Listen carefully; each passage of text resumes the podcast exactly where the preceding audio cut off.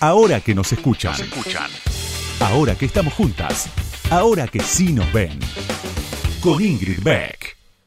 Isolda abrió los ojos, miró por su ventana y la nube ya estaba ahí.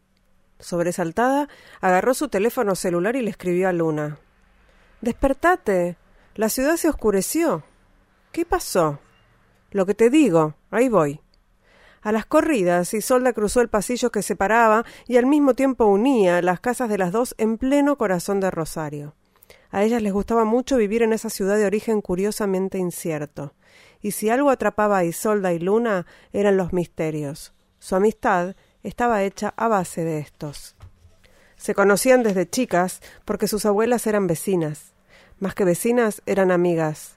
Y más que esas dos cosas, habían sido brujas. De pequeñas, y mientras sus padres y madres trabajaban, ellas compartían largas tardes con sus abuelas brujas. En las meriendas repletas de mate cocido y galletitas con manteca, las recetas de las pócimas iban y venían de boca en boca y de mano en mano. Así fue como yuyos y secretos se convirtieron en contraseña de la amistad que unía a esas abuelas, y esos recuerdos eran el password con el cual Isolda y Luna sellaban hoy la suya. Muchos en Rosario sabían que las abuelas eran brujas, de esas brujas a las que les encanta hacer conjuros, de esos conjuros que ponen todas las cosas patas para arriba. Si quieren seguir con este cuento, que se llama Un hechizo pluripotente, y cuyas autoras son Virginia Giacosa y Virginia Luco, y las ilustraciones son de Flopa, y las ediciones de libros silvestres, la pueden conseguir acá en Buenos Aires, en Cocoro Libros y en Calibroscopio. Calibroscopio.com.ar también es otra de las librerías que venden un hechizo pluripotente acá en Buenos Aires y si no, en www.librosilvestres.com. Este libro maravilloso viene además con calcomanías y cartas ilustradas. Es una belleza. Ahora que nos escuchan, una marea verde de sonido. Con Ingrid Beck.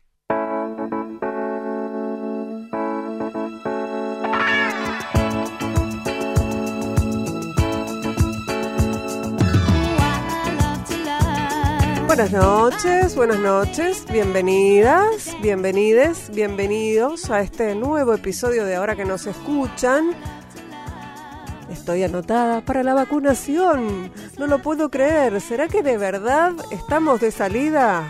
Si no entra la variante Delta, ¿estaremos de salida en este bendito país? ¿Será posible que antes de fin de año podamos volver a encontrarnos, volver a abrazarnos? Miren que me han dado ganas de abrazar a la gente. Y eso que a mí no me gusta la gente. Increíble lo que ha hecho la pandemia con todos nosotros, ¿no es cierto? Nos ha hecho hasta cariñosos, nostálgiques. Eh, no sé, nos trajo trastornos que antes no teníamos. Bueno, se ve un poquito más de luz, para, me parece, o, o yo hoy estoy optimista. El miércoles que viene les cuento, les cuento cómo sigue. Si me llegó el turno de vacunación, si no, si me voy a vacunar todas esas cosas que sé que les interesan bocha, bocha. No sé si les interesan, pero a mí me tienen bastante tomada la cabeza. Bueno, dicho todo esto que tiene que ver con la coyuntura que vivimos, inevitable, eh, nos vamos a meter ya en una entrevista que hace mucho tiempo teníamos ganas de hacer y que además eh, sé que le alegra la vida a Laura Petraca, una de las integrantes de este eh, gran equipo de producción, porque vamos a hablar con la periodista escritora, ¿cómo la definimos? A María del Mar Ramón. Ahora le preguntamos, ya.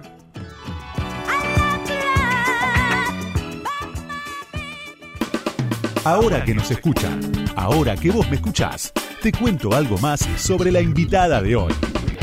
Ahí va.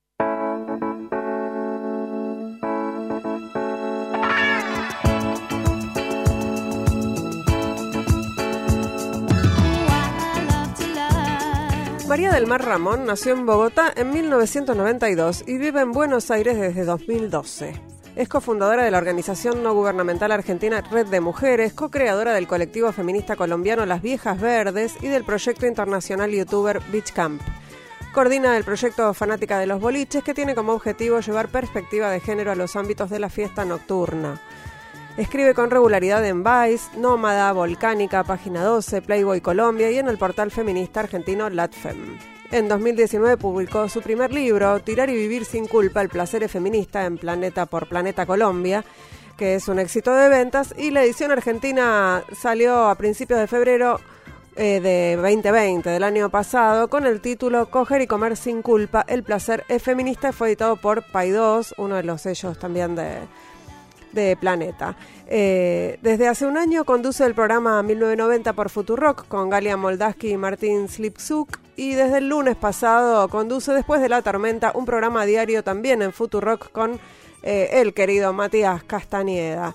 No consigue levantarse sin tomar café y en su bio de Instagram se define como vulgar y banal. Bienvenida María del Mar Ramona, ahora que nos escuchan. ¿Cómo estás?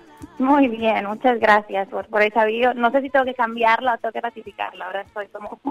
¿Por qué? ¿Qué, qué tiene de, Por la por la bio de, de, Instagram. No, me parece bien, me, ratifico en ella. Viste que uno no piensa mucho en, esas, en esas cosas.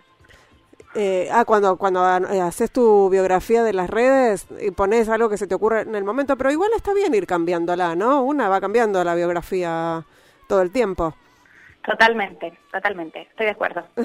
Pero bueno, seguís siendo vulgar y banal, por ahí te, por ahí podés agregar algunos otros adjetivos. Exacto, me mantengo con vulgar y banal, quizás sume otro par, ninguno, ninguno necesariamente legador, pero bueno.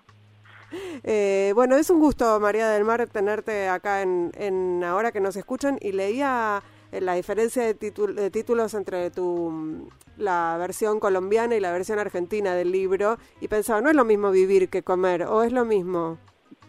No, no es lo mismo. Yo prefiero comer, eh, yo prefiero comer y prefiero coger, de hecho, prefiero las dos palabras, eh, porque me parece que es un poco más acotado, ¿no? Creo que no creo que el libro fuera tan ambicioso para proponer vivir sin culpa y tampoco creo que ni siquiera lograse el objetivo de que las mujeres e identidades, identidades feminizadas comamos y cojamos sin culpa, pero al menos apunta como algo un poco más, más concreto y más acotado. El vivir fue una decisión editorial colombiana. Creo que comer les parecía, curiosamente, les parecía un poco más eh, violento o un poco más demasiado punchy y hay que matizarlo. Dice que la cultura colombiana es un poco más del eufemismo y de, y de ciertos matices, entonces vivir les pareció que lo que lo lograba como disimular o englobar lo suficientemente bien para no ser tan concreto, pero tampoco tan vago. Tirar sí les pareció un buen enganche, ¿no? Hablemos de de sexo. Em, eh, tirar es coger. Tirar es coger. Y tiene el mismo el mismo sentido, digamos, ese, el, eh, son sinónimos. Son sinónimos, sí, es la misma es la misma acepción, es una forma informal de llamar a las relaciones sexuales. Es como la forma coloquial que hay en Colombia, así como coger en, Argentina. Pero a mí la palabra coger me gusta un poco más y yo el libro lo escribí en un registro super argentino eh, y es un poco como hablo también, ¿no? Y como, y, como pienso. Y después tuve que traducirlo al, al colombiano eh, y después volver a argentinizarlo, pero pero sí, yo me quedo con, con comer y coger. Creo que como que se apunta mucho más a eso y a, y a desandar y a desarmar eh, esos dos dispositivos de, control a partir de la culpa, pero vivir, no, no sé, si, no sé si pueda, no sé si pueda hablar de vivir sin culpa. Es como demasiado, ¿no? Es un objetivo demasiado, demasiado ambicioso. Se puede intentar, bueno, se puede empezar por coger y por comer, es verdad. Todo eso lleva, eh, forma gran, gran parte de nuestra vida, así que va por ahí. Exacto. Eh, María del Mar, tenemos unos audios para compartir con vos y bueno, hablaste de esto, traducir al colombiano, traducir al argentino, me imagino que estás eh, con un pie en cada lado y, hay un audio en donde vos contás por qué te quedaste a vivir en la Argentina. ¿Lo escuchamos juntas? Dale. Yo vine, en realidad venía a hacer un taller de documental etnográfico en ese momento, que era el 2012, yo justo di como con el grupo de amigas que siguen siendo mis amigas, que eran militantes políticas y feministas, y yo flashé amor profundo con la militancia política, con la posibilidad de hacer política partidaria desde la juventud. Y era también una militancia en ese momento muy universitaria, pero yo nunca había visto algo así. Yo estudié en una universidad privada, muy cheta y muy chota en Bogotá. Por supuesto que la militancia universitaria existe en Colombia y existe en las universidades públicas, pero siempre fue súper bastardeada por el discurso oficial. Y en ese momento también el feminismo empezaba como en un auge, los encuentros nacionales de mujeres, toda la lucha en ese momento también, bueno, acababa de, sancionarse la ley de identidad de género. Hay una efervescencia feminista y política que a mí creo, sin lugar a dudas, que fue lo que me conquistó de una manera súper trascendental. O sea, yo creí y entendí que yo nunca iba a poder volver a Colombia. ¿Seguís pensando eso, María del Mar, que nunca vas a poder volver a Colombia? Ay, sí. Eh, no, lo, no quiero decir. Em, igual no, o sea, creo que eh, sigo pensando y sigo fascinándome y maravillándome eh, con, con la capacidad y la, y la enorme generosidad que implica el ejercicio político argentino. Yo a veces creo que, no sé si es un análisis mío o no sé si ustedes se dan cuenta, pero hay un don de, de pensar en el otro, que es lo que es cualquier organización política, no solo la partidaria, sino también la feminista, mm. de pensar en la historia de las que vienen, de pensar en la historia que se va a construir y en lo que se va a dejar, independientemente de que no sea para vos. Y a mí eso me pareció, yo recuerdo que, que cuando yo llegué, mis, mis amigas de ese momento, hablaban de que había que votar, incluso cuando había una política que a ellas como chicas de clase media acomodaba, particularmente las incomodaba, que era la, de, la del peso al dólar, eh, pero que igual había que apoyar un proyecto político, incluso a pesar de que a ellas esta política les parecía incómodo, las incomodaba, porque esto hacía mucho más por mucha otra gente. Y yo nunca en mi vida había visto que alguien tomara decisiones político-partidarias pensando en alguien que no fuera a sí mismo. Y, creo que ahí eso trasladado al feminismo implica un ejercicio de, generosidad eh, mucho más grande que, un ejercicio de ego. O sea, creo que tiene ambas cosas, pero hay una idea de, construir un futuro para otros que yo siento que es bastante especial de, de, los argentinos y de la forma en la que se piensa el país y de la forma en la que se piensa la política y de la forma en la que se piensa la historia que no es algo que yo que yo hubiera visto antes. Entonces ahí como que eso me sigue conquistando, me sigue llamando la atención, pero también veo Colombia, sobre todo en este momento, y me siento muy atraída por, por lo que pasa, particularmente conmovida, ¿no? Yo siempre, como que nosotras como feministas también tenemos todas unas, unas formas de hablar de de la patria y de la patria como una construcción patriarcal y de esas identidades como unas cuestiones que hay que desarmar. Y yo las digo, pero esta vez siempre no las creo tanto con todo lo que pasó con Colombia. O sea, me sentí dando un poco yendo hacia atrás en, mis propios discursos sobre la identidad y la patria y los países, porque me sentí conmovida y me sentí emocionada y me sentí orgullosa y me sentí asustada, no por mi familia, no por mis amigas, por mi país, mm. era algo que yo nunca había sentido tampoco. Y tiene que ver con, con este momento que, estamos viviendo, un estallido muy, muy joven también, y que no da, no, no echa para atrás, es como el que lo que habría pasado o ha pasado en, otros momentos. Entonces, siento que no es mi, momento para volver, volver, pero sí me gustaría, y de hecho era mi plan en el, en el 2020, ese año, estar un poco más allá y acá, ¿no? Como hacer un poco más esa, construcción más mixta, porque porque hay algo que, que yo creo que ya una puede aportar y si no, pues sumarse y acompañar esos procesos. Eh, este despertar colombiano, por llamarlo de alguna manera, además tiene una fuerte participación de los feminismos en ese, vamos, en la primera línea, ¿no? De las mujeres, de los movimientos eh, de los pueblos originarios. Hay ahí una primera línea de las madres muy eh, interesante para mirar desde, desde nuestros lugares, ¿no? Supremamente interesante. Yo creo que, que hay algo que nos enseña mucho Colombia y que nosotros como, o sea, que todas las feministas debemos aprender, sobre todo las feministas que tenemos cierta voz pública y es que no tenemos, no, sabemos tampoco mucho, mucho más que lo que, que lo que aprendimos y eso es acotado. Mm. Y hay formas de organización feminista que no necesariamente se, se denominan a sí mismas como formas de organización feminista que no tenemos que, tratar de imponerlo, una, una, lucha mucho diciéndole a, sus amigas, como no, esto es feminista, vos sos feminista. Y quizás para muchas mujeres, sobre todo en Colombia, en territorios mucho más rurales, más hostiles, un costo muy alto por, por hacer una afirmación.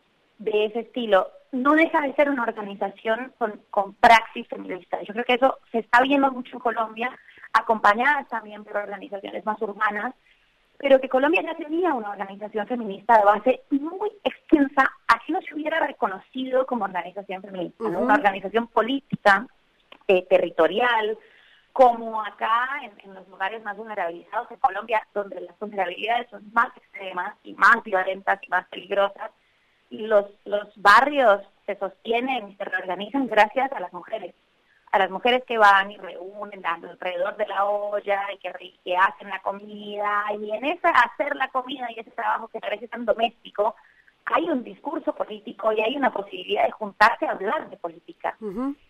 Y quizás pudieron, o sea, para mí hay, hay muchas de esas mujeres de la ruralidad que quizás pudieron sobrevivir gracias a que nadie pensó que esos trabajos tan domésticos fueran a encubrir discursos totalmente politizados. Entonces, eh, dentro incluso de, los procesos de reconciliación entre, entre las FARC en su momento, el ejército en su momento, también como territorios en los que las mujeres decían, bueno, aquí por supuesto hay distintas fuerzas, pero lo que se matan son nuestros hijos, a fin de cuentas, eh, de donde vengan. Y, de pensar reales procesos de reconciliación eh, y de reparación. Y yo, creo que eso se está viendo ahora porque estamos conociendo un montón de experiencias que ya existían, pero que quizás llegaron eh, al, al marco público y que nosotras como feministas reconocemos y enmarcamos dentro del feminismo y les damos toda esa impronta y esa importancia, que para mí es una enorme parte de la movilización, las madres de los chicos de la primera línea, como una resignificación también de la maternidad, ¿no? De, dejar de ser como la, madre sufrida que espera eh, y más bien salir y acompañar, como hacer, hacer ese ejercicio de, bueno, este, este es mi pibe, y esto implica que yo también puedo estar en la calle y en el espacio público. Bueno, ahí sí en la Argentina hay un reconocimiento, una genealogía, ¿no? De la pelea de las mujeres eh, eh, eh, la marea verde y el bañuelo inclusive reconoce hacia atrás eh, a las madres, a las abuelas de Plaza de Mayo, que, que vemos ahora a veces reflejadas en, en Colombia, en estas madres que, de primera línea, ¿no? Sí, a mí me parece de hecho súper, o sea, me pareció muy emocionante cuando estuvo Estela de Carlotto con las madres de Suacha, que son las madres de los, de los falsos positivos. Me pareció emocionante porque incluso las madres de Suacha reconocían a las madres de Plaza de Mayo como un gran agente político eh, y es y era una sensación de que son exactamente lo mismo, o sea, son el análogo de esto, em, pero no, es, es, el mismo tema de, organización y lo que tiene o la diferencia que ellas pensaban bueno, claro, esto es un reconocimiento internacional que todavía injustamente no les hemos dado en Colombia, pero yo siento que, en todo este estallido está muy presente el, discurso feminista y también esa reivindicación de todas las mujeres que han puesto el cuerpo. Eh, María del Mar, vamos a ir a, a escuchar una canción, vamos a escuchar a Lila Downs, One Blood, y enseguida seguimos charlando. Dale.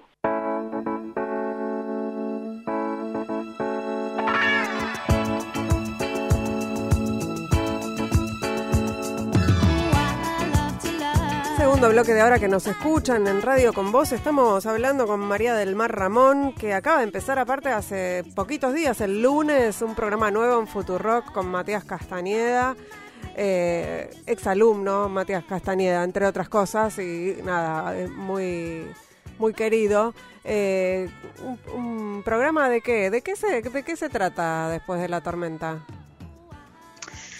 Un programa de, vuelta a la casa, eh, esa, de esa franja de la tarde, eh, con un poquito de, política y un poquito también de, humor y como de, tratar de descontracturar al final del día.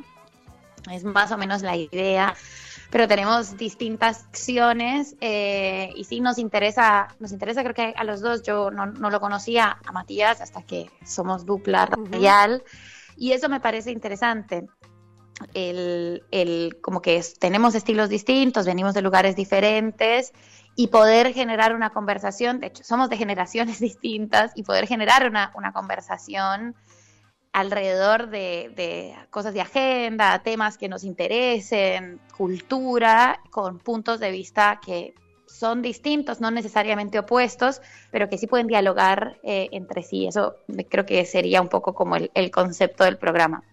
Eh, María del Mar, mm, leyendo tu libro Coger y Comer sin culpa, El placer es feminista, pensaba, bueno, vos hablás mucho de, eh, es, un, derrotero personal, ¿no? Son, son historias personales que son también posiblemente colectivas, y, y hablas de, del tema de la comida, del sobrepeso, de tu experiencia con, perdón, con con este, las enfermedades que tienen que ver con, o las patologías, o no sé cómo llamarlas, las, las desórdenes alimentarios, así se llaman, no sé cómo llamarlos, eh, los desórdenes alimentarios, y pensaba eh, eh, en la actualidad, hay también una situación que tiene que ver con la pandemia y es que el, el COVID es, digamos, transforma en grupo de riesgo a las personas que tienen sobrepeso mucho sobrepeso, ¿no? Eh, eh, que tienen un índice de masa corporal, no me acuerdo de cuánto, y, vi ahí como una especie de debate respecto de si no es estigmatizante hablar de que eh, el sobrepeso transforma a las personas en, en grupo de riesgo para el COVID. ¿No hay ahí algo que tiene que ver con, digo, más allá de cómo uno se sienta en relación con su cuerpo, ¿no hay ahí algo clínico que es real, entre comillas? ¿Cómo ves esa discusión? Yo, la verdad, en esto sí, como que eh, leo mucho y, en este caso voy a tomar prestadas las palabras de las militantes gordas que, sigo mucho, a Laura Contrera, Brenda Mato, el, libro de Laura Contreras y Nico Cuello, que es genial, y ahora Online Mami, que me, parece que es fantástica. Y ahí hay una, una, discusión que a mí me, o sea, voy a, voy a tratar de, reproducir esos argumentos porque no, no encarno yo esa militancia, pero me parece que es súper interesante. No es que sea riesgoso, pero es un factor eh, que podría aumentar ciertos riesgos, ¿no? Hay como una potencialidad ahí. De, cual, de igual manera lo hace el cigarrillo. Eh, en, la, en, la, mayoría de, de, aspectos de la vida, si vos fumas, te lo pregunta tu ginecóloga cuando vas a hacerte el PAP, es una pregunta fundamental para ver si te van a hacer otros chequeos o no. si fumas. Eh, y nadie está muy pendiente de eso y nadie está ahí para juzgarte y levantar un dedo y decir, vos no te mereces la vacuna porque fumas, ¿no? En, tal caso, de que esté fuera. Y es algo que aumenta la potencialidad de riesgo, pero puede no pasar. Entonces creo que yo no creo y me, me planto con la postura de, de, la antipatologización en que las personas que tienen índices de, sobrepeso, que tienen cuerpos que no son delgados, inmediatamente están enfermas. Creo que se ha hecho un enorme trabajo para desandar eso. Y además creo que el sistema de salud fue muy injusto y ha sido, ha sido terriblemente injusto y discriminatorio con las personas que no son flacas, incluso al saltarse otros exámenes y saltarse otras revisiones o hacértelas y decirte, bueno, igual tenés que bajar de peso. ¿Y qué tiene que ver, no? Con, con algunas cosas eh, en tal caso. Y en ese sentido, me parece que, que, la descripción es, es un factor de riesgo como podría serlo el asma, como lo es de hecho el asma, que se podría complicar. Me parece que en esa potencialidad eh, no existe una, una discriminación, sino un reconocimiento de que este factor podría complicar el COVID, no las otras cosas que, yo creo que el sistema médico sí insiste un montón en, resaltar y en omitir otra clase de exámenes. O sea, yo me quedo muy impactada con los relatos de las compañeras de la, de la militancia gorda y de mis amigas gordas en, en, el, en el, gratuito. Eh, esto tenés que adelgazar porque sí, eh, ¿no? No hay ningún, ningún, los exámenes te dan bien, eh, hay como una, una un análisis, digamos, como general, en un chequeo general, que todo te da bien, pero igual te lo dicen. Eh, que yo creo que es algo que está empezando a cambiar y que a mí me parece súper interesante. ¿Y vos pudiste comer sin culpa? ¿Podés comer sin culpa? No. Perdón, horrible. No, no, eh, yo tampoco. me, lo, preguntaste súper a quemarropa y me salió la, me salió la respuesta. Es que, es que, es, una, es un recorrido que hacemos muchas y, y leyéndote además me siento muy identificada con ese recorrido. Eh, y, pero no es algo que realmente haya podido eh, trabajar lo suficiente. Como que voy y vengo, voy y vengo. Voy y vengo. Sí, yo aprendí a, respetar un poco más ese devenir, porque antes me frustraba mucho más eh, en, esa, en esa sensación de, Dios, otra vez estoy como, pues, tengo muchísimo registro de cuando empiezo a controlar un poco más la comida y, y a y a restringir o a, o a comer con, con, una sensación de culpa o, una sensación de culpa insoportable o hacer esas sumas y restas, ¿no? Hay como una aritmética de la comida que, que uno aprende desde muy chica, como, bueno, y me como el helado, pero toda la semana estoy juiciosa, el, término juiciosa. Sí, la, y trato de... especulación permanente, ¿no? Voy a hacer, eh, correr un kilómetro para comer no sé cuánto, ¿no? Todo el tiempo especulando y haciendo esos cálculos. Es horrible. Y yo realmente, o sea, como al, al momento de escribir el libro, me habría gustado que terminaran en una manera como mucho más optimista, como, yay, esto se resuelve. Y a mí me da mucha pena, y es de las cosas que más pena me da eh, no haberlo podido resolver de manera totalmente como exitosa. Yo quisiera, si pudiera pedir una lobotomía, sería de verdad que me quiten el, cualquier registro y, y obsesión sobre el peso, incluso cuando no parece obsesivo, incluso cuando estás en, un momento tranquila, con una muy buena relación con la comida, igual estás registrando cómo, cómo te ves y, estás además dudando y sospechando mucho. Las personas que sufrimos trastornos de la conducta alimentaria, no tenemos, o sea, hay una, una realidad y es que no percibimos del tamaño que somos, no, no sabemos de qué tamaño somos, todo lo que nosotras vemos no es lo que, lo que realmente es. Y esa duda también es como súper eh, horrible eh, cuando, cuando una se siente un poco más chiquita, ¿no? Como un poco más insegura. ¿De qué tamaño soy? No sé, no sé, no tengo recursos objetivos para saberlo porque como yo me veo, ya sé que no es como es, o sea, está mal. Entonces, es una relación compleja con el cuerpo. Y cada espejo te devuelve una imagen distinta. Distinta. Y las fotos, o sea, como la la sensación de cómo te ven otros, si vos podés controlar más o menos cómo te ves, eh, en un espejo, después hay una foto y vos decís, pero así es como me veo, como es, es una sensación que a mí me parece tortuosa y creo que es como, es bordea mucho la tortura, eh, porque no pasa, es un estado crónico. Y, Se, y se traslada además a la mirada sobre los cuerpos ajenos también. Yo creo que es uno como claro, el, el, antes como cuando, cuando estabas, eh, o yo, estaba como un poco más, más, en un punto más agudo del, trastorno, me pasaba y después lo que, lo que traté de hacer fue como tratar de modificar la conducta y ver como a todo el mundo más bello, decirle cosas lindas sobre su cuerpo, a ver si por alguna cosa conductual eh, lo, lograba, pero una nunca es igual de, de buena con los demás. Eh, con una, ¿no? Como es, una es sádica con una misma y malvada. Y sí creo que, que si nosotras podemos eh, lograr que las nuevas generaciones no tengan ese chip, que incluso cuando estás en, un, momento tranquilo, hay algo de eso, de, pensar en tu cuerpo, de pensar en el peso.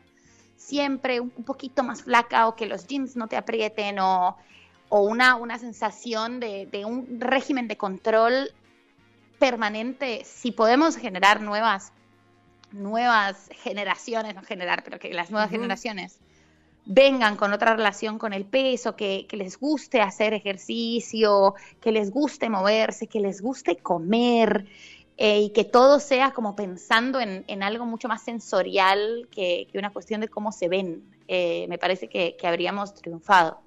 Eh, María del Mar pensaba mientras leía también el libro y, pensaba en esta idea del, feminismo del goce, ¿no? Esta, militancia por el, por el goce y que tiene también sus, detractoras o, sus discusiones, ¿no? Esta idea, a ver, lo voy a poner de manera muy eh, simplista eh, ustedes están hablando del goce, del deseo, del placer, y hay mujeres que no pueden pensar en el goce, en el deseo, en el placer, porque necesitan, no sé, darles de comer a sus hijos, ¿no? Como que hay una, una tensión entre la idea del feminismo del goce, la, militancia de esto por, desculpabilizar y por que las mujeres eh, podamos sentir placer sin culpa, eh, y, y la las necesidades, ¿no? La, la cuestión estructural del, de los feminismos. ¿Cómo, cómo, ¿Cómo resolves esas tensiones o cómo las pensás?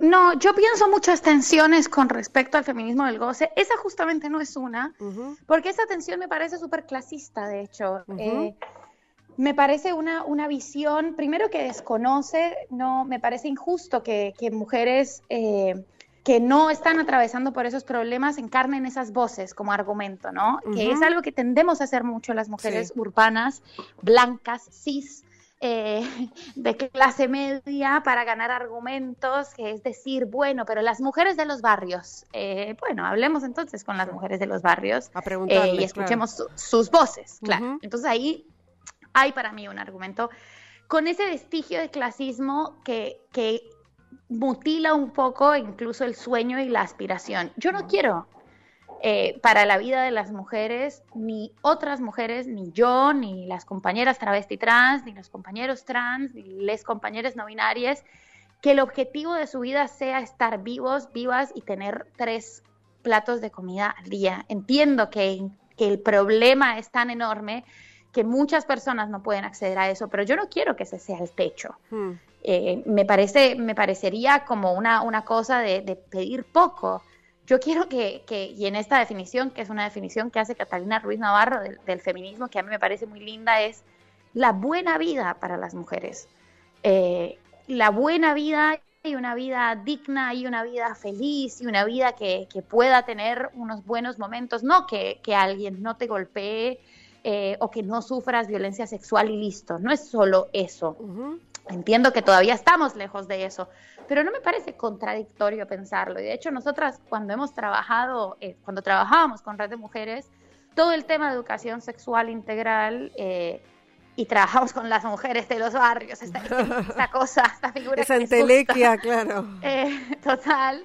Empezamos a trabajarlo también desde el placer, porque hablar desde el placer implica reconocer que te gusta, que no te gusta y saber que no te gusta te indica también límites sobre tu cuerpo. Yo entiendo que, a muchas personas les parece una conversación banal, pero a mí no me parece banal pensar en que las mujeres la pasen bien. Y me parece que es un problema si pensamos en que esto es una banalidad y que, y que no nos toca a nosotras y que es un tema tonto. No, no me parece tonto que las mujeres puedan transitar su vida no solo vivas, sino una buena vida. Eh, quizás con lo que sí discuto ahora, mis propias ideas, es ya con, una idea más, más de los últimos tiempos, de, bueno, a veces no se es tan feliz, o sea, a veces no se es tan feliz y a veces simplemente no se está pasando tan bien. Y eso también nos pasa en la vida, ¿no? Como algo que decía Vircano de, de las pasiones tristes, que, que, también hay que, hay que, no sé si reivindicarlas, pero al menos mencionarlas y reconocerlas como, como parte de, nuestras existencias y no como algo de lo que necesariamente hay que salir, sino como un devenir del que se va y se viene.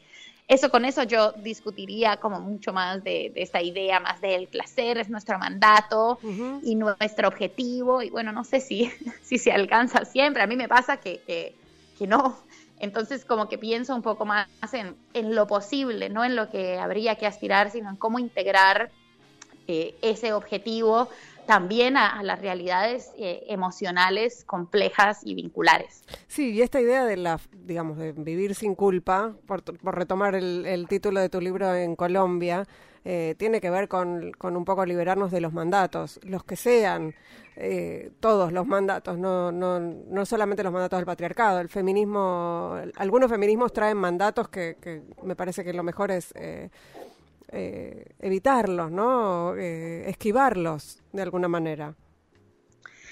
Claro, yo, o sea, aspiro a eso. A veces lo mejor que puedo lograr es la negociación con los mandatos, ¿no? Y, me siento bien con eso. Cuando, o sea, cuando no me puedo sacar el mandato, pero puedo negociar, eh, me parece que, hay un, camino avanzado, al menos el reconocimiento de, uy, estamos entrando en, en, una, en un esquema de pensamiento eh, y quizás ese esquema genérico de pensamiento que, debe aplicarse a las vidas de todas, pues hay que tratar siempre de salir y ver cómo acomoda una eh, situaciones, relaciones, eh, formas de militancia a las propias posibilidades, que creo que sería, como escapar de los, de los nuevos mandatos y con los viejos y con los patriarcales y con los que son tan fuertes y tan arraigados, tratar de, negociar, ¿no? De, de, reconocerlos o de hablarlos. Eh, a veces no se puede salir, pero sí, sí la, por, eso, la, negociación. Por eso cuando lo decía, primero dije eliminar y después dije esquivar, porque me pareció que era un verbo más apropiado, esquivar que... Esquivar me parece, total, me parece mucho más posible. esta vez no, esta vez lo esquivé, esta otra no, pero bueno. Eh, María del Mar Ramón, con ella estamos hablando aquí en Radio con Vos en Ahora que nos escuchan. Vamos a escuchar el Friday Night eh, a Lilian, vamos a escuchar haciendo Friday Night y enseguida seguimos charlando. Nos queda todavía un rato más, por suerte. No se vayan. Ahora que nos escuchan, nos escuchan. Entrevistas a mujeres que hicieron, hacen y van a hacer historia. Con Ingrid Beck.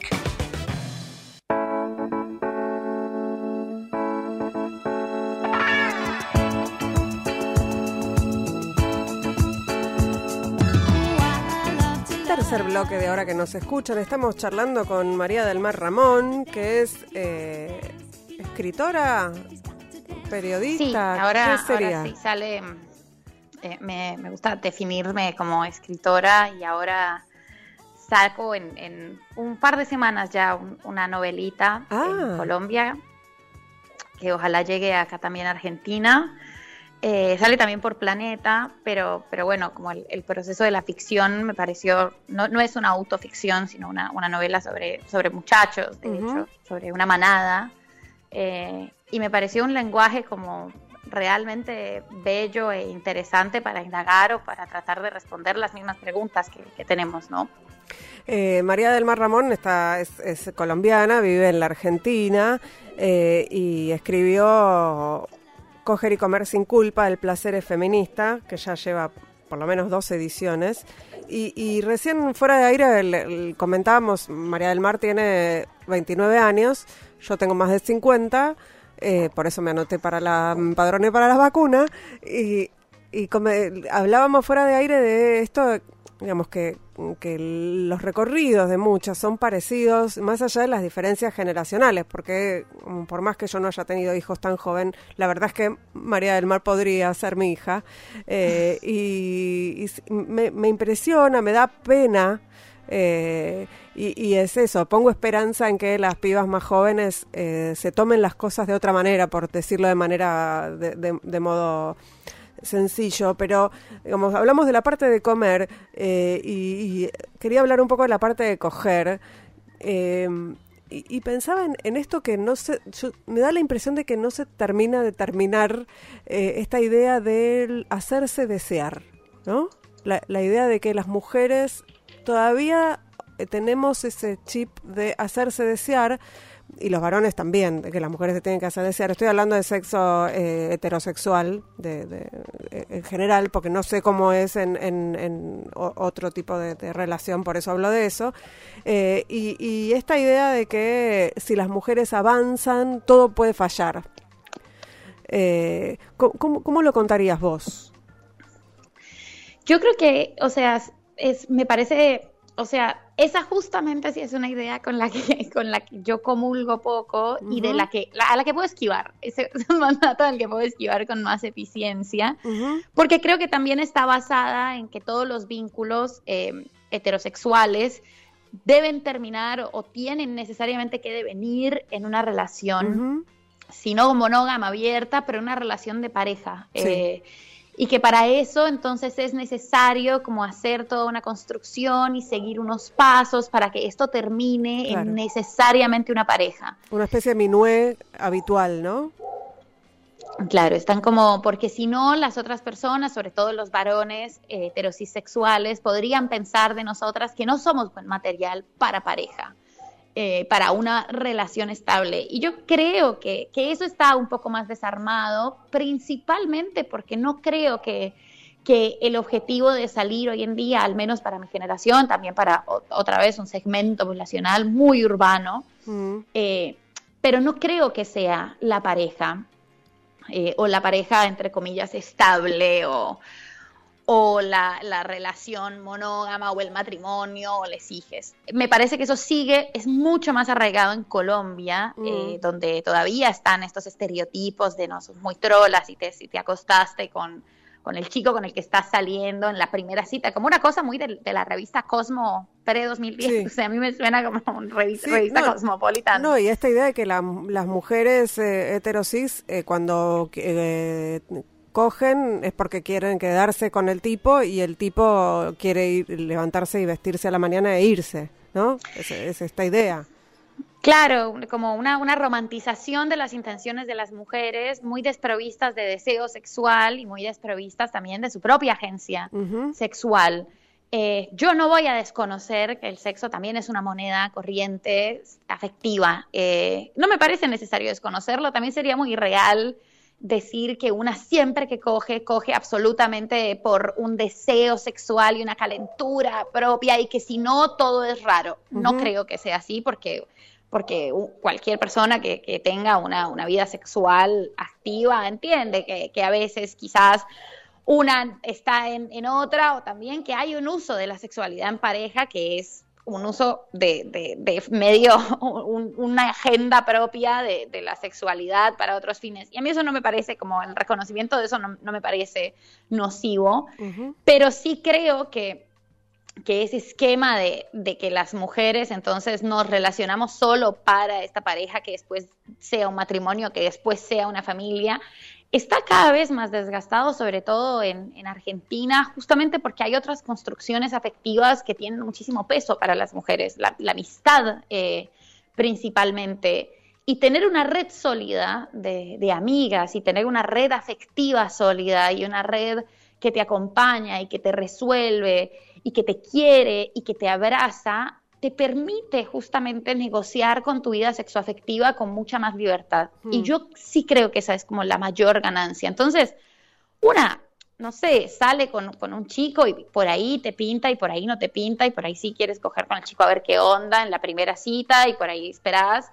Pero hay algo como una soltura distinta de, me estoy viendo con este pibe, como una cuestión que jerárquicamente está igual a, estar con, tus amigas. Y la libertad de esa presión que nos han puesto esas redes eh, y, que, nos han permitido esas redes, para mí es la, es la real revolución de nuestras mm. sexoafectividades. No hay más un chantaje de te vas a quedar sola. No nos vamos a quedar solas nosotras. Nuestra, nuestra red está en otro lado y eso nos permite de verdad vincularnos con mucha más libertad, no desprovistas de, los dolores, de las dudas, de las ansiedades que, tienen los vínculos sexoafectivos, pero sí con una certeza del cariño, del amor y del afecto que ya no está puesta en la pareja.